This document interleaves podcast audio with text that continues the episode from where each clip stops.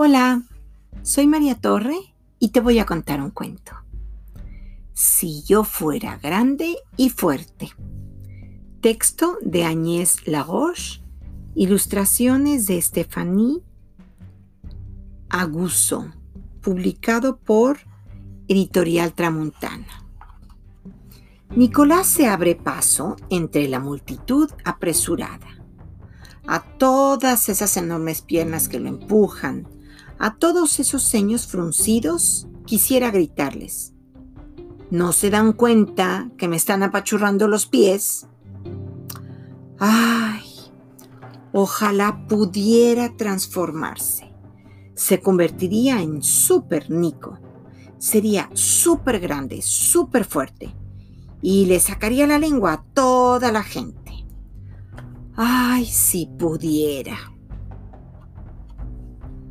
Pepo lo está esperando frente a la reja del colegio. Dame 20 canicas si quieres entrar, le dice.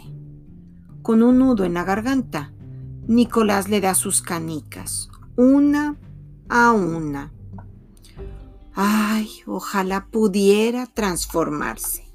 Se convertiría en Super Nico, sería súper grande, súper fuerte, e inmovilizaría a Pepo en un plis plas. Ay, si pudiera. El maestro don Antonio observa a Nicolás y le regaña diciéndole, no me digas que has vuelto a olvidar tu libreta. Nicolás agacha la cabeza avergonzado. Ay, ojalá pudiera transformarse se convertiría en super Nico, sería súper grande, súper fuerte y castigaría al maestro haciéndole copiar 100 veces sin levantar la cabeza? Lo siguiente, no regañaré nunca más a Nicolás, lo prometo. Ah, si pudiera. En el recreo, Nicolás saca su merienda, puré y una crepa rellena se prepara para saborearla, sin darse cuenta que Lili corre tan veloz que no puede detenerse. Nicolás se cae. Adiós a su puré y a su crepa rellena. Se levanta sin su merienda y con muchas ganas de llorar. Ay, ojalá pudiera transformarse se convertiría en Super Nico. Sería súper grande, súper fuerte y gritaría de rabia al mundo entero. Ay, si pudiera. El recreo ha terminado. Todos se sientan, nadie se calla. Don Antonio, el maestro, golpea fuertemente su regla contra la mesa.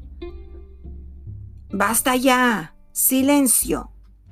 Violeta, a ver, tú, tan platicadora, ven y siéntate delante de mí. Y ni una palabra más. Violeta se levanta y se coloca al lado de Nicolás. Su corazón se acelera y se pone a temblar. Cucú, le susurra ella desde el filo de sus labios. Es tan bonita que no le contesta se ha quedado sin palabras. Ay, ojalá pudiera transformarse. Se convertiría en super Nico, sería súper grande, súper fuerte y le regalaría a Violeta un ramo de flores. Ay, si pudiera. De noche y ya en su cama Nicolás tiene mucho calor. No para de moverse. Ah, si pudiera. Ah, si pudiera. Ay, si pudiera. Ojalá pudiera transformarse. Sería súper grande. Súper alto. Alto. Súper Nico. No existe. Nicolás se levanta, enciende la luz y mira su reflejo en el espejo. Me llamo Nicolás. No soy grande. No soy fuerte.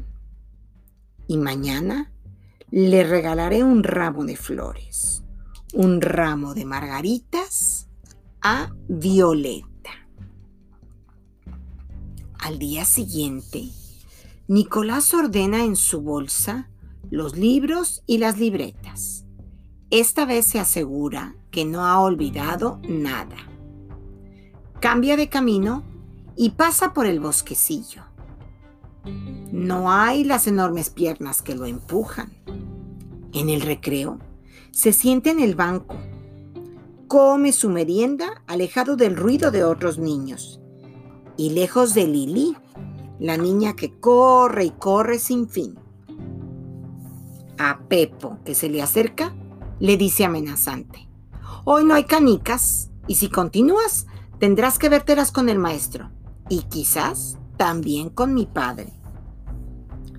Saca de su bolsa un ramo de flores silvestres recogidas en el bosquecillo y con su corazón vacilante se aproxima a Violeta y le murmura, no he encontrado margaritas.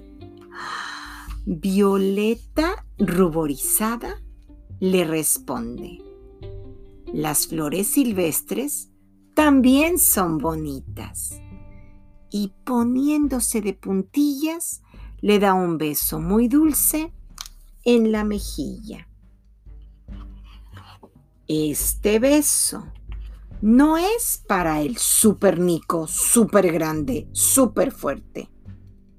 Es simplemente un beso para Nicolás. Y colorín colorado, este cuento se ha acabado.